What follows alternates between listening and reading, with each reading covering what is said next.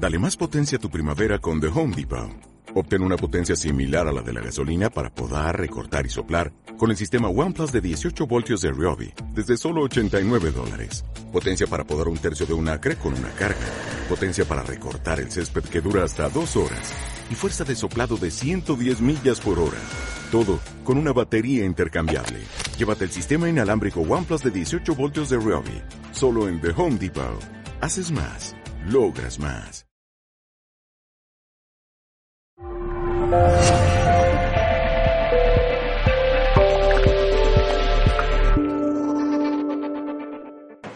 Bueno, es obvio que vivimos en una sociedad bastante enferma. Como el peor día del peor catarro que has tenido en tu vida, las síntomas de la enfermedad en sociedad son muy evidentes. En nuestra sociedad, 50 euros por una sesión psicológica es caro, 50 euros de salirte de fiesta es barato. Un libro de texto que cuesta 20 euros es caro, una pizza 20 euros es barato. Un máster que cuesta 1000 euros es caro, pero el último modelo de, de móvil por 1000 euros es súper barato. Una cita con el dentista, 90 euros es caro. Un par de pantalones de moda, 90 euros es barato. 40 minutos de deporte, no tengo tiempo. 40 minutos de lectura, me da sueño, sueño, pero 40 minutos con el móvil me parece muy poco. Ese es el mundo en que vivimos. En España, el presupuesto general para 2019 de defensa, 8.500 millones de euros frente a 4.000, la mitad en sanidad y un cuarto en educación. So, vivimos en una sociedad tan enferma que elegimos y continuo elegimos gobiernos. Yo he venido andando por el centro para llegar aquí y he pasado todos los stands. He visto todos los partidos intentando darme sus folletos y este, este va a seguir, ¿no? da igual quién votas, este va a seguir así. Cuatro veces más en defensa que en educación. El doble en defensa que en sanidad. Esa es la sociedad que vivimos hoy en día. El 78% de los trabajadores españoles están descontentos con su trabajo. Fundación Universidad de España, el año 2016. 8 de cada, 8 de cada 10 españoles están descontentos con su trabajo. ¡Wow! Qué triste, ¿no? Que 80% de la gente en esta sala va a un trabajo que es como hacer una... You know, por mí eso es... Ir al trabajo que no te guste, eso es hacer sentencia. ¿No? Es como ir a la cárcel. Eso es 80% del país. De cada 10 matrimonios que se producen en España, 7 acaban en ruptura. La ansiedad ya es la enfermedad mental más citada por los españoles por delante de la depresión. España es el país con más consumo de sedantes en Europa.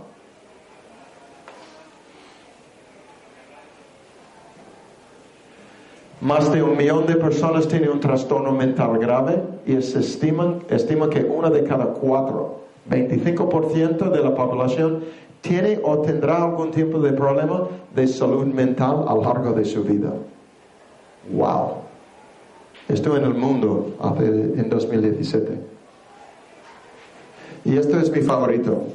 Esto era una portada del Confidencial que dice que tu madre también se droga pero con receta. Casi un tercio de los españoles entre 55 y 65 años, casi un tercio, son adictos a los ansiolíticos.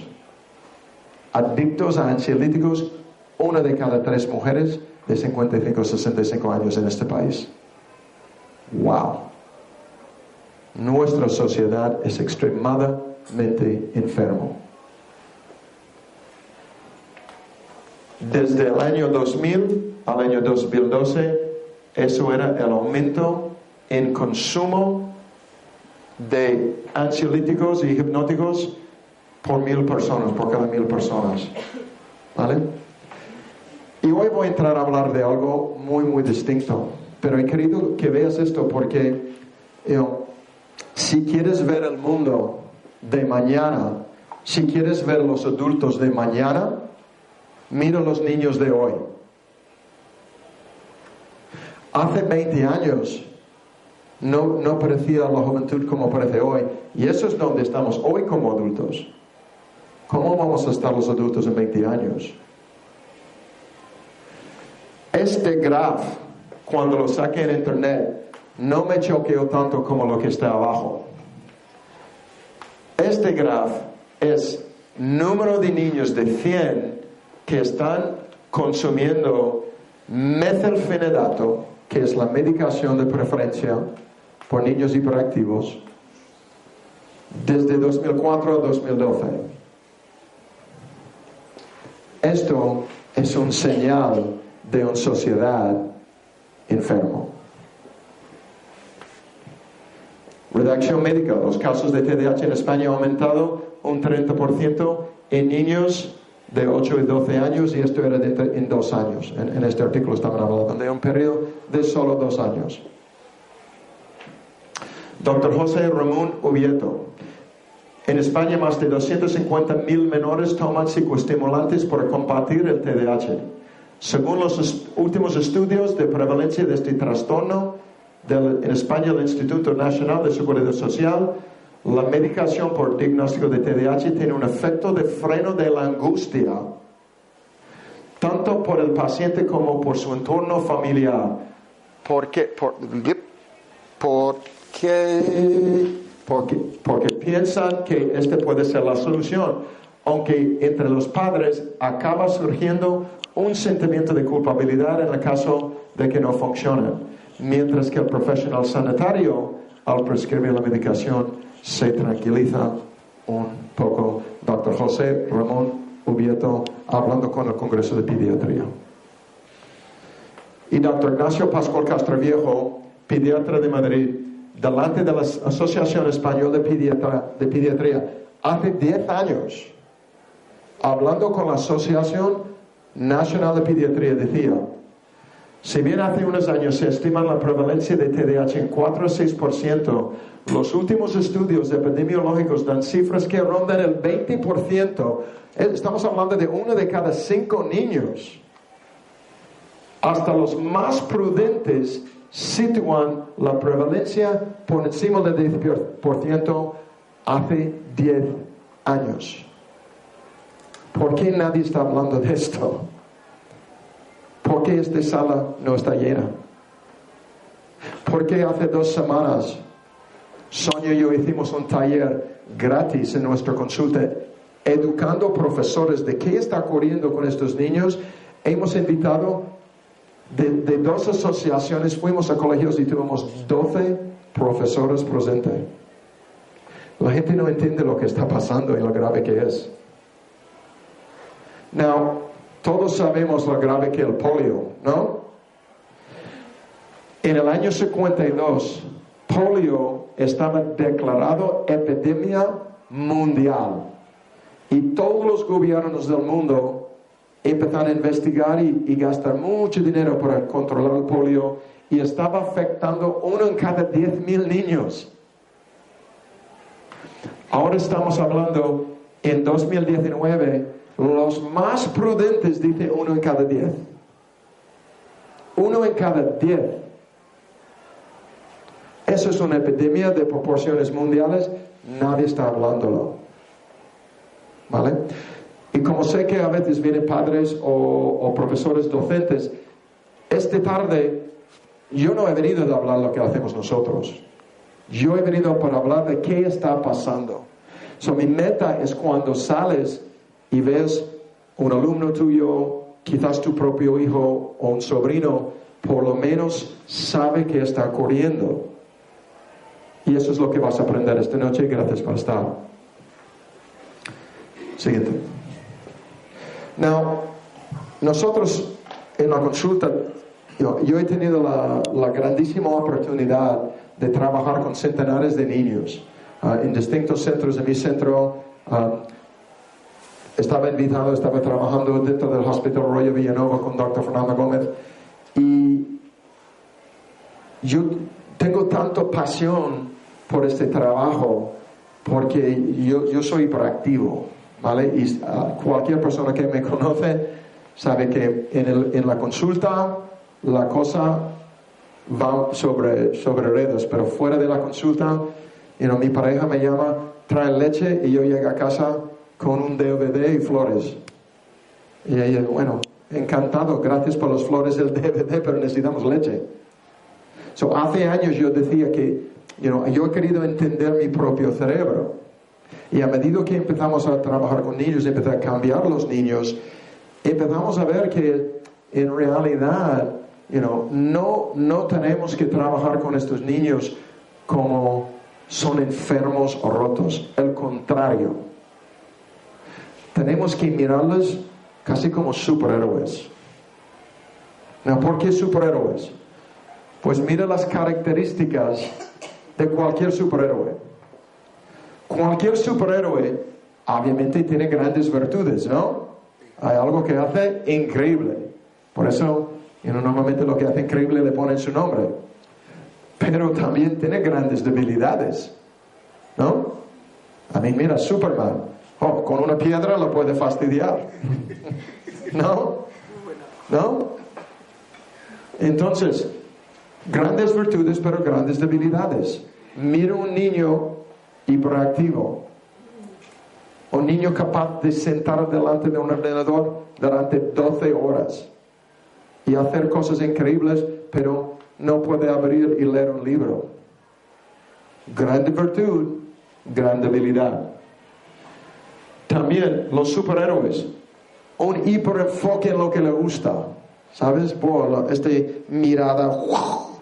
¿sabes? Que pueden estar ahí luchando contra el crimen 23 horas al día. Igual que muchos niños, que si das algo que le gusta, lo pueden hacerlo 20 horas consecutivos. No, ¿qué pasa cuando es algo que no le gusta? No, no pueden, es tortura. Y los padres siempre nos dicen lo mismo. Es que es vago por lo que no le gusta. ¿Vale? Y te digo que eso no es el caso. Eso no es el caso. Y voy a explicarlos por qué no es el caso. No es que es vago porque no le gusta, es que no puede hacerlo.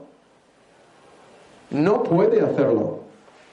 Yo soy muy vago para hablar chino. ¿Vale? Pero en Spanglish nadie me para. ¿Vale? No es que no son vagos, no pueden. Normalmente los superhéroes están rechazados por sociedad. ¿Sí o no? Normalmente no tienen muchos amigos. ¿Vale? También, si recuerdas, todos los superhéroes cuando empiezan los cómicos no controlan sus cuerpos. ¿No? Superman salta y se pega contra paredes y Spider-Man un, un pared. Ay, el Hulk, hombre, el Hulk encima. So, no controlan sus cuerpos y los cuesta controlar sus cuerpos, ¿sí o no? Igual que muchos niños hiperactivos, lo cuestan, es como si no caben dentro de su cuerpo. Y todos los superhéroes, igual que estos niños, normalmente son hipersensibles. Hipersensibles. Hipersensibles a tacto, a sonidos, ¿sabes? Muy hipersensibles. So, por eso nosotros siempre decimos que son como pequeños superhéroes. Pero esos son algunos superhéroes modernos en nuestra sociedad. Sí, la gente mira a esta gente y los mira como superhéroes. ¿No? Yo me pongo en la lista. Porque toda la gente en esta lista tiene problemas de hiperactividad. Todos. Pablo Motos habla abiertamente sobre su TDAH. Pablo Motos siempre decía que si ves al hormiguero, ve a un guitarra atrás. ¿Sabes? Es un virtuoso. Pablo Motos es un virtuoso de guitarra, de guitarra flamenca. Y él siempre dice que era su maestro de flamenco, de guitarra flamenco, que le salvó la vida. Y él dice que la mayoría de su pandilla han muerto ya. Pero él era hiperactivo, estaba en la calle, un día escuché una guitarra, entré en un garaje, encontré un maestro gitano de, flamenco y horas y horas y horas tocando la guitarra y con, allí Pablo Motos llega el radio que le llega a la televisión. Hiperactivo. Michael Jordan, el mejor jugador de baloncesto de la historia. Tiene, es obsesivo compulsivo tremendo. Michael Jordan dice que podría practicar tiros libres durante 12 horas. Tiros libres durante 12 horas, tú tienes que estar en un gran desequilibrio. Mark Zuckerberg, Mark Zuckerberg, el fundador y el creador de Facebook, totalmente TDAH, disfuncional. Por eso Mark Zuckerberg puede sentar y programar ordenadores durante 20 horas, 24 horas. Rafa Nadal. ¿Has visto Rafa Nadal antes de un saque? En una entrevista, Rafa Nadal dice, si no hago esta rutina, no entra al saque. No, no puede. Rafa Nadal es obsesivo compulsivo. Rafa Nadal tiene un desequilibrio. Por eso tiene que hacer estos movimientos. A ver si todo el rato lo mismo y después, boom, uno de los mejores tenistas de la historia. ¿Vale? Y yo me añadí en esta misma lista. Porque hay áreas de mi vida donde hago cosas extraordinarias, pero otras áreas de mi vida que me cuesta mucho. So, ¿Alguien sabe quién es esto? Eso es Profesor X de los X-Men. ¿Vale? Y este es un hombre muy especial porque, como, como ves, me gustan los superhéroes. Profesor X lo que hizo era ver un grupo de jóvenes rechazados por sociedad y él empezó a entenderlos. Y empecé a enseñarlos que eran especiales y no rechazarlos. En la saga de los X-Men era él que los salvó y los convirtió en superhéroes. So, eso es lo que me gustaría. Me gustaría cada día convertir más y más gente en profesores de superhéroes. So, por hacerlo, lo que quiero hacer es enseñarlos qué está ocurriendo.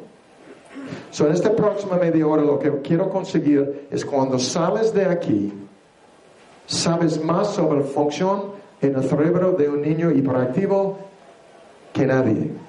Y eso vamos a conseguir. So, cuando yo hablo con padres, con profesores, con médicos sobre TDAH, yo hago una comparación y digo, tenemos que pensarlo casi como un diabetes del cerebro. ¿Por qué? Um, casi todos conocemos a alguien con diabetes, ¿no? Casi todos. You know, diabetes es, es mortal, te va a matar, más normalmente no. No, si no te cuidas y te da igual, pues vas a tener problemas. Pero si alguien tiene diabetes, la primera cosa que tiene que hacer es comprender cómo funciona su cuerpo, ¿no? Cómo funciona su páncreas, cómo limpia el hígado, qué está ocurriendo. Pues quizás tengo que aprender cómo comer, cómo hacer ejercicio. ¿Correcto? Y cuando más entiendo, mejor calidad de vida voy a tener. ¿Correcto? Halle Berry, la actriz Halle Berry, tiene diabetes tipo 1 y, y dice siempre públicamente que nunca ha pinchado insulina y no lo hará tiene una dieta súper estricta, mucho ejercicio. So, diabetes es posible controlarlo y tener una vida extraordinaria, pero tienes que comprenderlo. Y yo digo exactamente lo mismo a padres y a profesores con estos niños. Entonces, para entenderlo, tenemos que entender función básica del cerebro del ser humano. Cuando nosotros estamos desarrollando, nuestro cerebro desarrolla en capas. La primera parte del cerebro que desarrolla es lo que llamamos el cerebro reptiliano. El cerebro reptiliano es instinto y sobrevivencia. como dice mi profesor uh, Dr. Hollywood de Harvard, decía que el, el cerebro reptiliano es comer, cagar y reproducir. Igual que un reptil, es so- sobrevivir. Segundo nivel del cerebro que tenemos ya todos los mamíferos es el cerebro límbico. Y el cerebro límbico controla el base de las emociones y percepción no consciente. Y esto tiene todos los mamíferos. El base emocional. En realidad, solo existe dos emociones base. Aceptación o rechazo. Una cebra con su manada en el Serengeti saben si la aceptan o la rechazan. Y si la rechazan, se va. Y si se va, ¿qué va a ocurrir? Le van a comer. Pero se va, ¿por qué? Porque no quiere traer los depredadores donde está la manada. Está programado dentro de ellos. Se va. ¿Alguien tiene un- una mascota que ha muerto? ¿No? ¿Un perro? Se van y se esconden, ¿no? Se esconden, se va, se esconden. Eso es su instinto básico saliendo de la manada para no traer depredadores a donde están los críos. So, todos los mamíferos saben si estoy dentro o fuera y esto es muy básico, viene del cerebro límbico. Now, nosotros lo que más nos interesa esta noche es esta capa arriba, se llama un neocórtex y eso es lo que tenemos los seres humanos más desarrollados que nadie, porque el neocórtex es donde está reflexión, raciocinio y donde está toda función ejecutiva del ser humano, ¿vale? En el neocórtex. Y eso es muy importante. So, el neocórtex dividimos en dos lados o dos hemisferios. ¿Vale? Mucha gente ha escuchado ah, el lado derecho es creativo y el lado izquierdo es analítico, ¿no? Es mucho más profundo que esto. El lado derecho de tu cerebro controla que es gestalt. El gestalt es ver la panorama grande, ¿vale? Lado derecho controla control motor básico.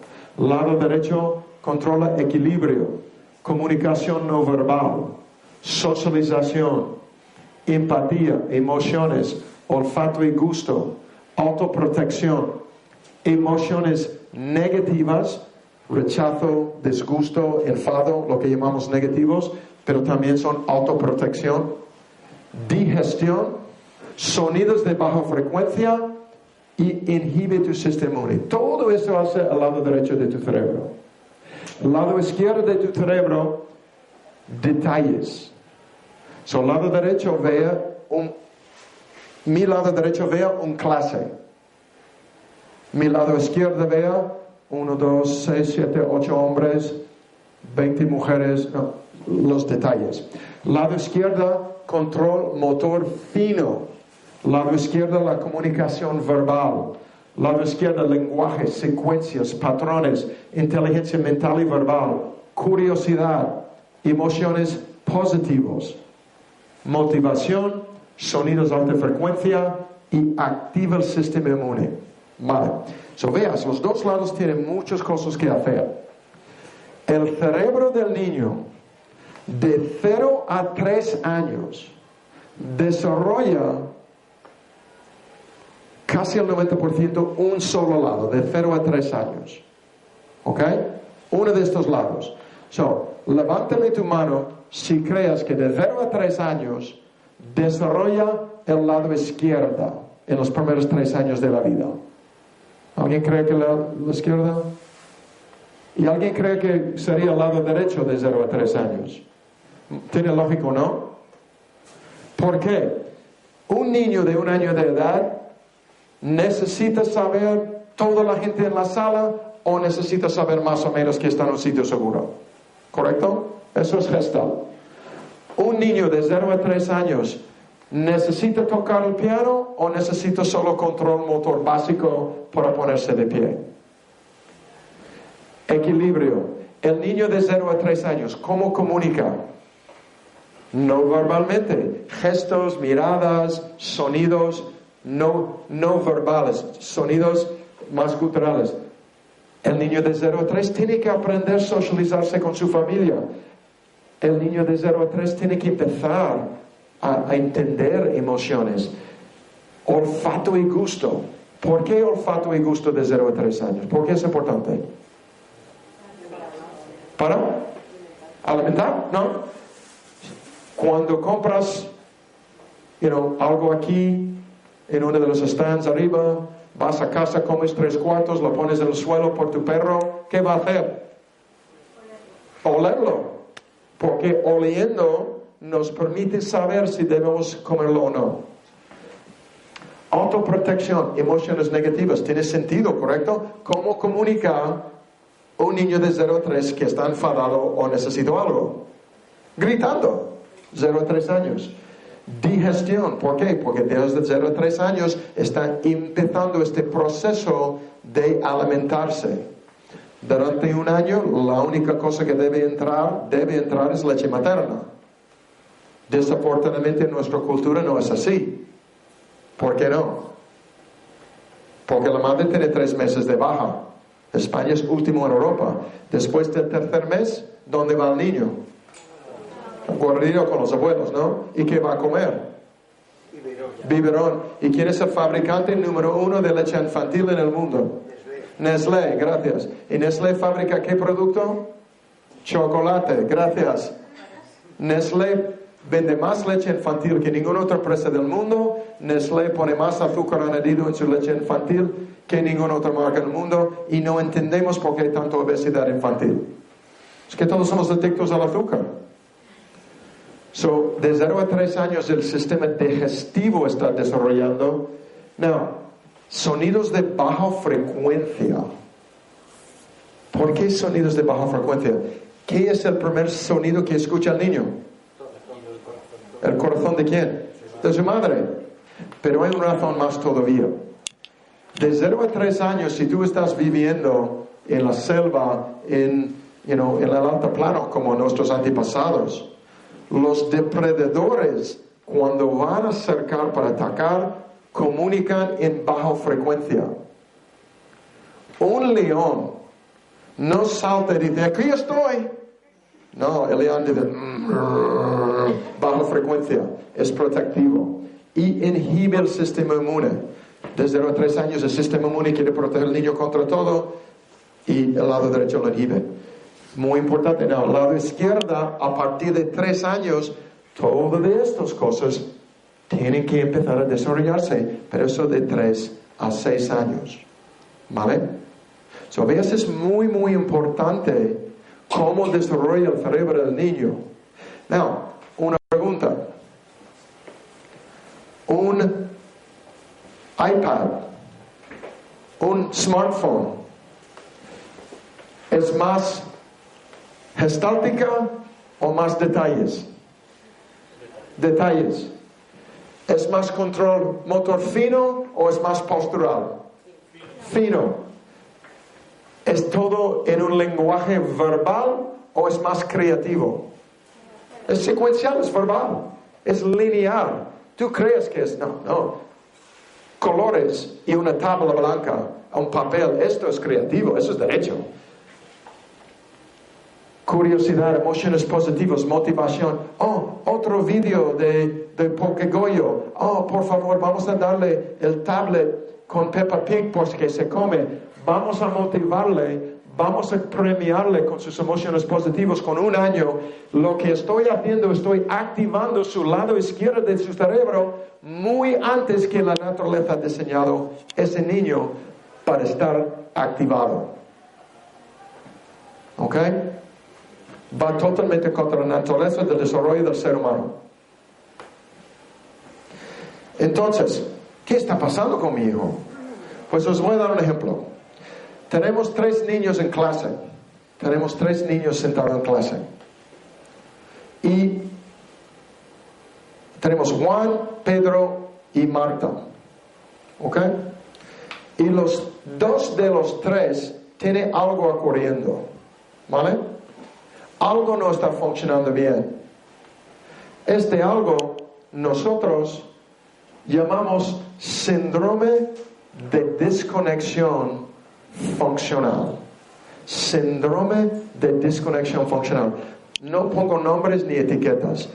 Hay una desconexión funcional ocurriendo en su cuerpo. ¿Vale? Eso es uno de cada diez niños. ¿Ok? Entonces, ¿cómo sabemos nosotros que estos niños que tenemos en clase tienen una desconexión funcional? ¿Cómo sabe vosotros que, que hay un gramo de verdad en lo que yo estoy diciendo? ¿No? Porque el, neuropediatra dice que no, que no sabe, que no, nadie sabe qué está ocurriendo, ¿correcto? No es así. Vamos a ver lo que dice la ciencia. Bueno, esta revista Psiquiatría Biológica en el año 2010, desconexión funcional identificado entre áreas claves en cerebros de niños con TDAH. ¿Ok? Psiquiatría Biológica, una revista científica muy importante en este campo de Estados Unidos. California Davis, Universidad de California, Davis Instituto de Mente. Esto es un centro de los más prestigiosos del mundo que solo dedican a estudiar el cerebro humano y eso es en 2010. Dos áreas cerebrales no se conectan cuando los niños con trastornos por deficiencia de atención y hiperactividad intentan una tarea que mide atención. En 2010. Exactamente lo mismo. Una desconexión está ocurriendo. 2015, Stanford Medicina. So, mira, una cosa que siempre digo es, cuando subimos y hablamos, hablamos de ciencia, pero hablamos de ciencia de verdad. Stanford, Johns Hopkins, las mejores universidades del mundo. Yo no voy a sacar revistas quo y muy interesante y no voy a decirte que mi primo Paco me ha dicho esto. No, eso es Stanford Medicina hace cuatro años. Utilizando resonancia magnética, 180 niños con y los investigadores encuentran que niños con el trastorno muestran interacciones débiles en tres redes implicadas en la atención. Lo que es más, los más graves problemas de atención, donde más débil eran las conexiones. Y eso es uno de mis favoritos. Esto es el Lancet. Now, si tengo algún médico en la sala, esta revista conoces. Porque el Lancet es la revista oficial de la Asociación Británica de Medicina. ¿Ok? Poner un artículo en Lancet es como un futbolista llega a la portada de la marca. Eso es grande. No hay más grande en ciencia que esto. 2017. 1.500 participantes con TDAH comparados con 1.500 sin. Descubren que volumen total del cerebro y volúmenes de cinco regiones en particular eran más pequeños en las personas con TDAH que sin TDAH. Cuando alguien te dice que no sabe qué está ocurriendo, no, es que no lee.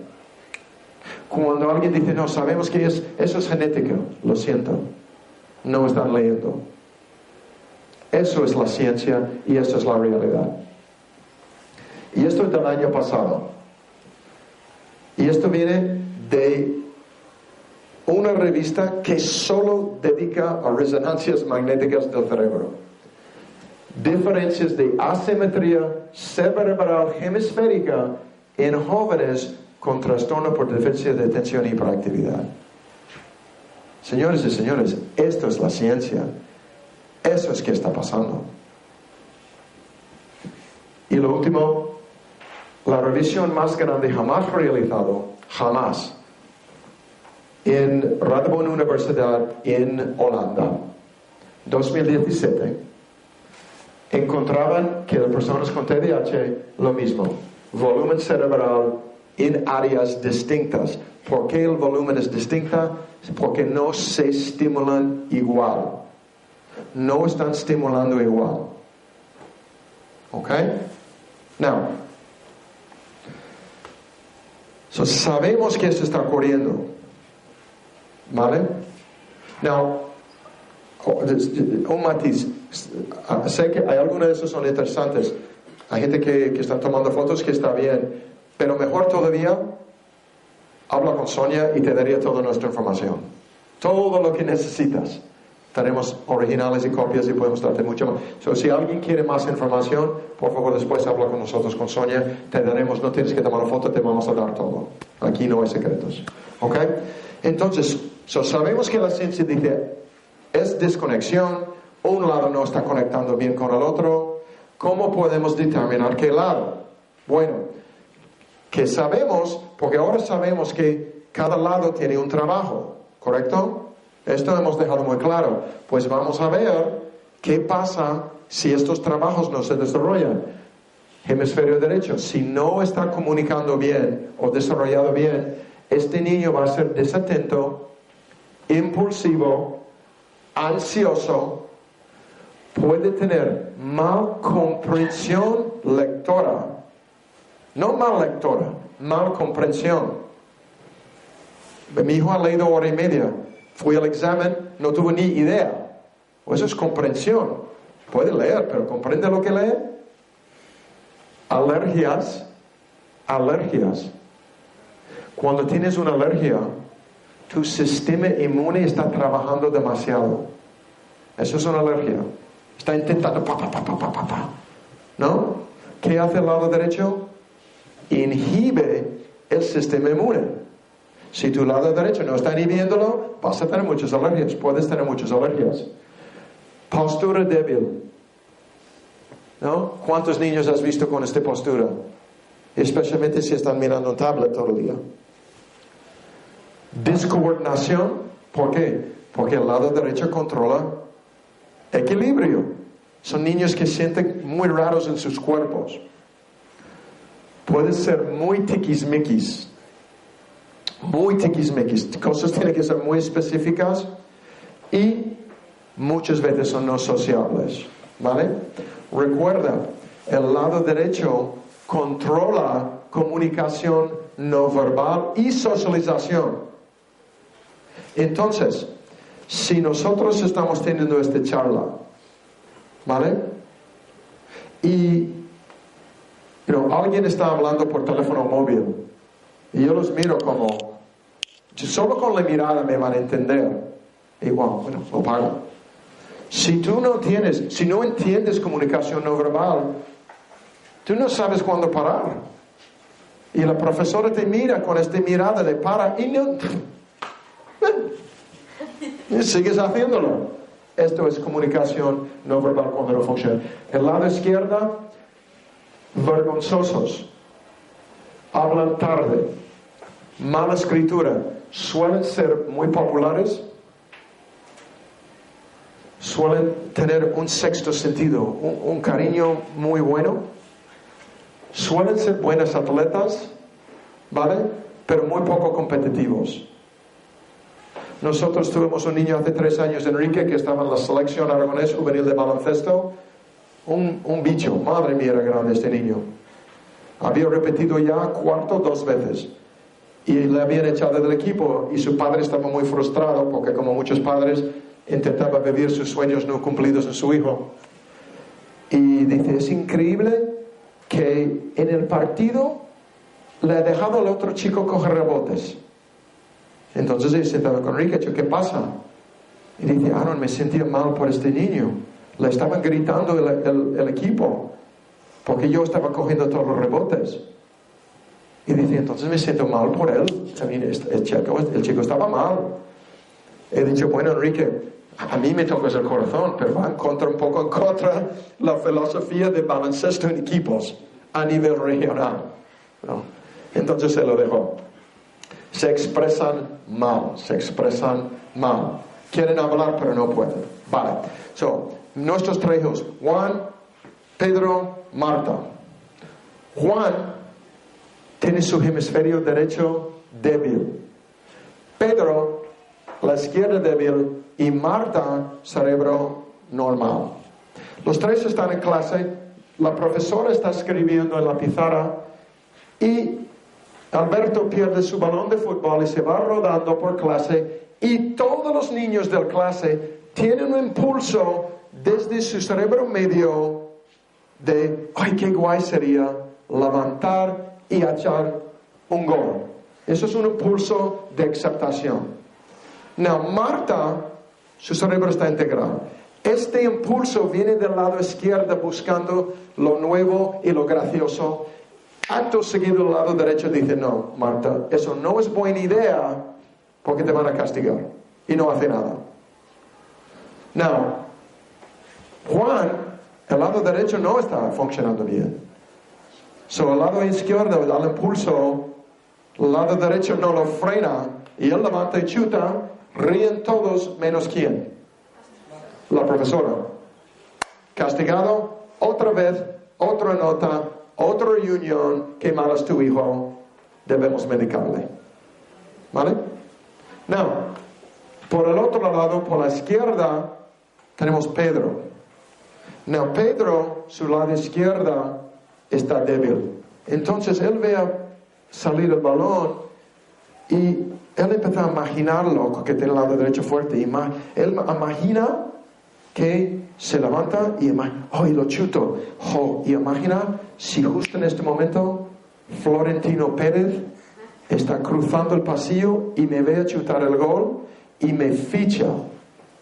15 minutos después, Pedro está en un avión rumbo a Río de Janeiro. Y llega a casa por la tarde y su madre dice, Pedro, los deberes de Maces. ¿Y qué dice Pedro? que no hay. ¿Están mintiendo? No. No, no está mintiendo. Porque en el avión con Florentino Pérez nadie hace deberes de mates. ¿No? Es él no hay. Esto es que está ocurriendo. No, según el lado deficiente te van a decir una cosa o la otra, típicamente. Si es el derecho le llaman TDA, TDAH, autismo Asperger, Um, obsesivo compulsivo, obsesivo desafiante, si es la izquierda le llaman dislexia, disfrasia, desgracia, problemas de aprendizaje, lenguaje, audición y a veces también deficiencia de atención se cae aquí. ¿Ok? Por nosotros los nombres son iguales, es el punto de iceberg, lo que está ocurriendo es una desconexión funcional abajo. ¿Vale? Y nosotros sabemos que esta desconexión tiene mucho que ver con lo que llaman epigenética y epigenética es cómo tu entorno afecta y cambia tu expresión genética. Y si no has dado cuenta, nuestra sociedad es muy distinta que era hace 20 años y hace 40 años y cada vez hay más estrés y cada vez hay más ansiedad y cada vez hay más expectativas. Y en esta revista estaban mirando a niños en China y, estaban diciendo que es la expresión genética activada por el estrés que, puede, que está provocando que estos problemas aumentan. Y yo regreso siempre a este artículo de Lancet por lo que dice abajo, porque era muy, muy importante para mí.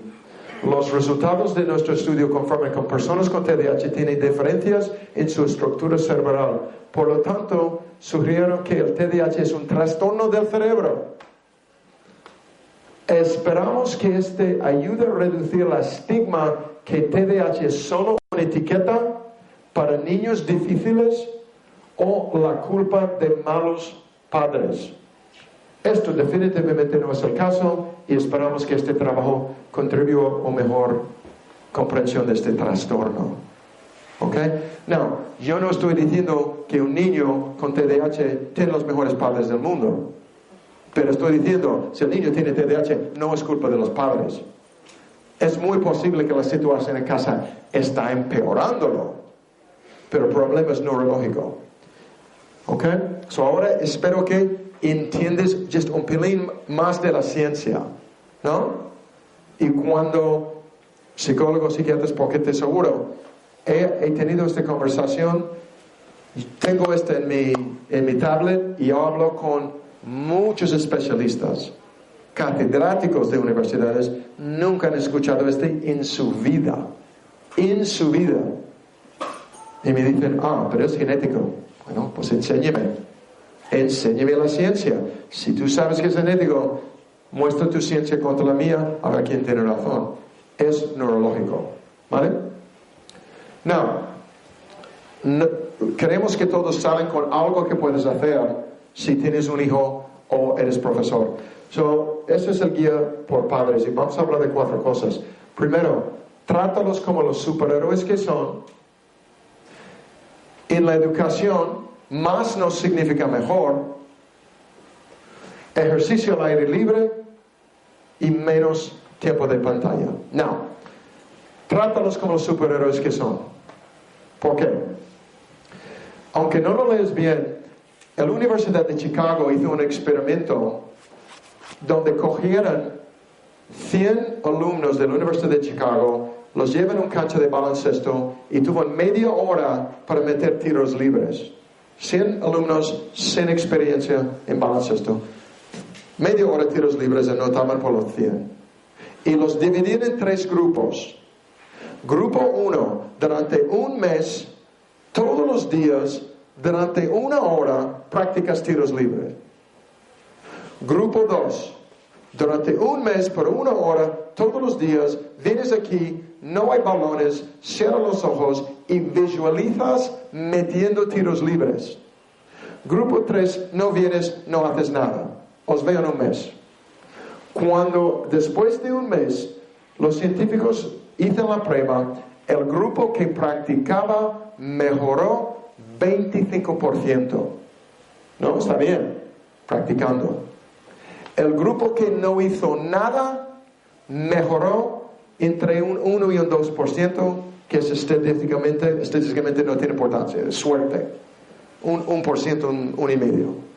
Pero el grupo que no practicó, pero visualizó, mejoró un 24%. Un porcentaje menos que los que practicaban. Eso es el poder de visualización que tiene tu mente. Y os digo esto porque si tienes un hijo en casa y estás pensando y tratándole como si es tonto, va a ser tonto. Va a ser tonto si eso es lo que tú creas. Cuando los padres vienen a mi despacho y dicen que mi hijo es torpe, cuando sale el niño y yo digo, es la última vez que utilizas esta palabra en mi consulta.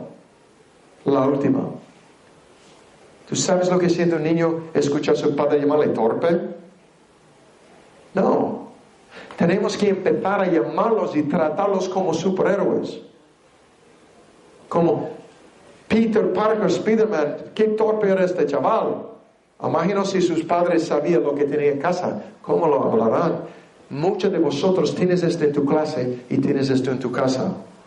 Quizás tienes el siguiente Mark Zuckerberg en tu clase. Solo depende de cómo tú le hablas si inventa algo que cambia el mundo o no. ¿Quién sabe? Tenemos que tratarlos como superhéroes. En la educación, menos no es más. Harvard Medical School 2018. Niños que comienzan la escuela más temprano tienen más probabilidades de ser diagnosticados con TDAH. Toma. Wow. Eso es Harvard. La mejor facultad de medicina del mundo. Niños que comienzan la escuela temprano. ¿Por qué crees? Por el cerebro. Porque hemos dicho, de 0 a 3 años, ¿qué tenemos que estimular? El derecho. De 0 a 6 años, los mejores colegios infantiles en el mundo, ¿sabes dónde están? ¿Qué país, qué país tiene el mejor sistema educativo estadísticamente del mundo? Finlandia. Número 2, Noruega. ¿Sabes cuándo empieza la educación obligatoria? De 6 a 7 años. ¿Y sabes lo que hacen ahí? Juegan afuera. hacen cosas de equipo, aprenden a cortar madera, aprenden a hacer pan. Ah, no, ahora en Zaragoza había Waldorf, ahora sé que hay dos o tres pequeños proyectos donde están haciendo algo similar. Es fundamental. Pero tenemos esta obsesión con la sociedad. Tengo pacientes que me dicen, oh, you know, pero es que Juan va muy mal en inglés.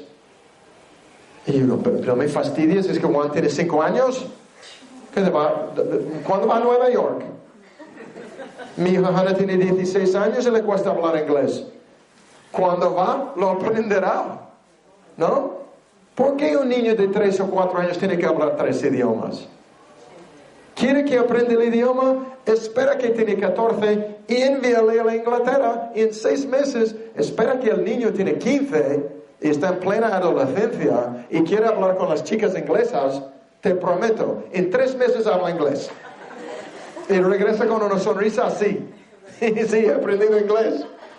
Claro, claro. No, tres años, cuatro años tiene que hablar tres idiomas. Eso es ridículo. En la educación, más no significa mejor. La investigación muestra que actividad física genera cambios reales y positivos en el cerebro que aumenta la atención y mejoría del estado de ánimo. Además, el ejercicio es una opción de tratamiento complementario accesible, autoprescrito, accesible.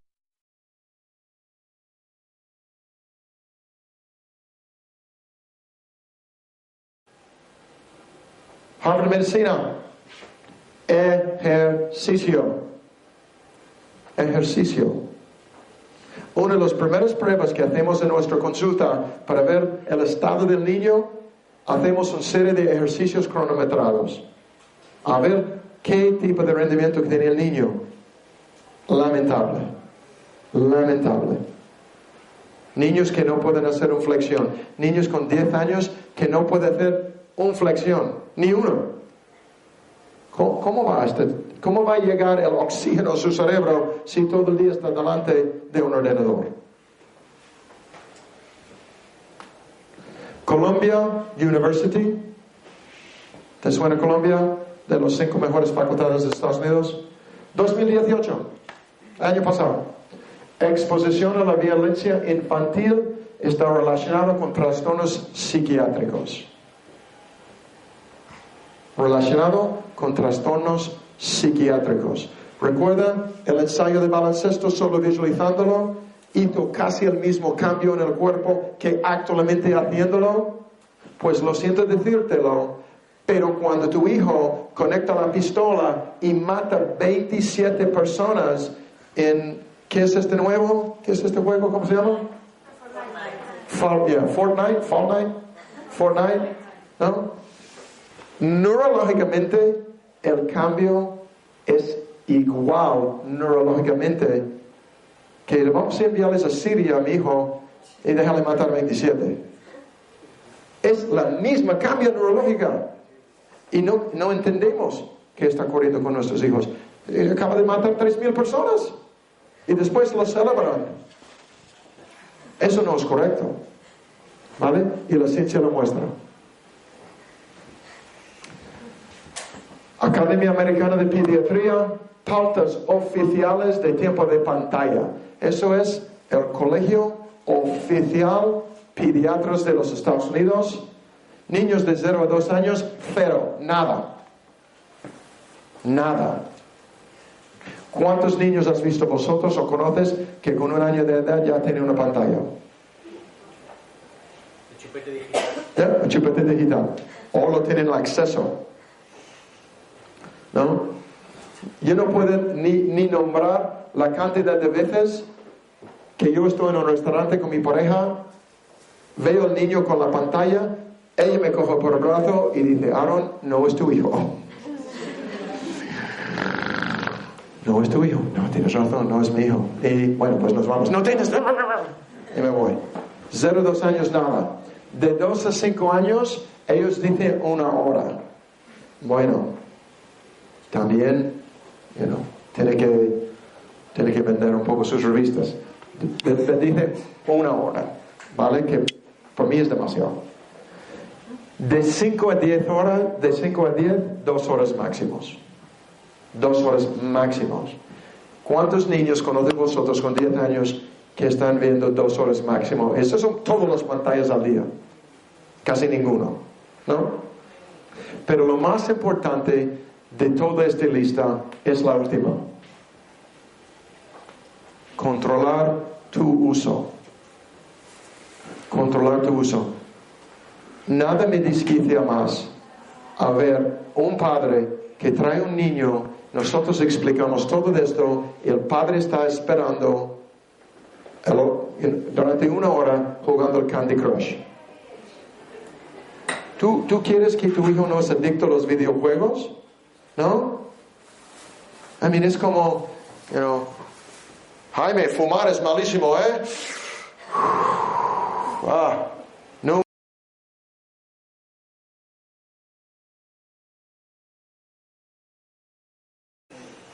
¿Correcto?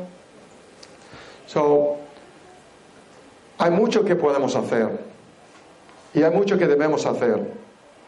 Uno de cada diez niños en nuestro país tiene este problema y en cinco años va a ser uno de cada nueve y no va por abajo. Espero que hoy has aprendido un poco sobre qué está ocurriendo. Un poquito. Porque tenemos que hacer algo y tenemos que hacerlo ya. Si quieres más información, estaremos encantados. Vamos a estar en nuestro stand.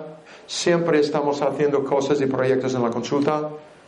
Este proyecto dirige conmigo uh, mi, asistente Sonia, que dedica todo el día a esto, a comunicar con profesores y padres. Y como he dicho, mi, mi meta hoy no es vender mi programa, pues eso casi ni lo nombro. Es que quiero que sepas, este problema es real, está ocurriendo en la cabeza, en el cerebro, es neurológico, hay muchísimo que podemos hacer, hacer por estos niños, pero hoy hemos hecho la primera cosa, es aprender la verdad sobre qué está ocurriendo. Si quieres más información, vamos a estar en nuestro stand. Muchas gracias a todos. Que Dios os cuide en vuestro camino a casa.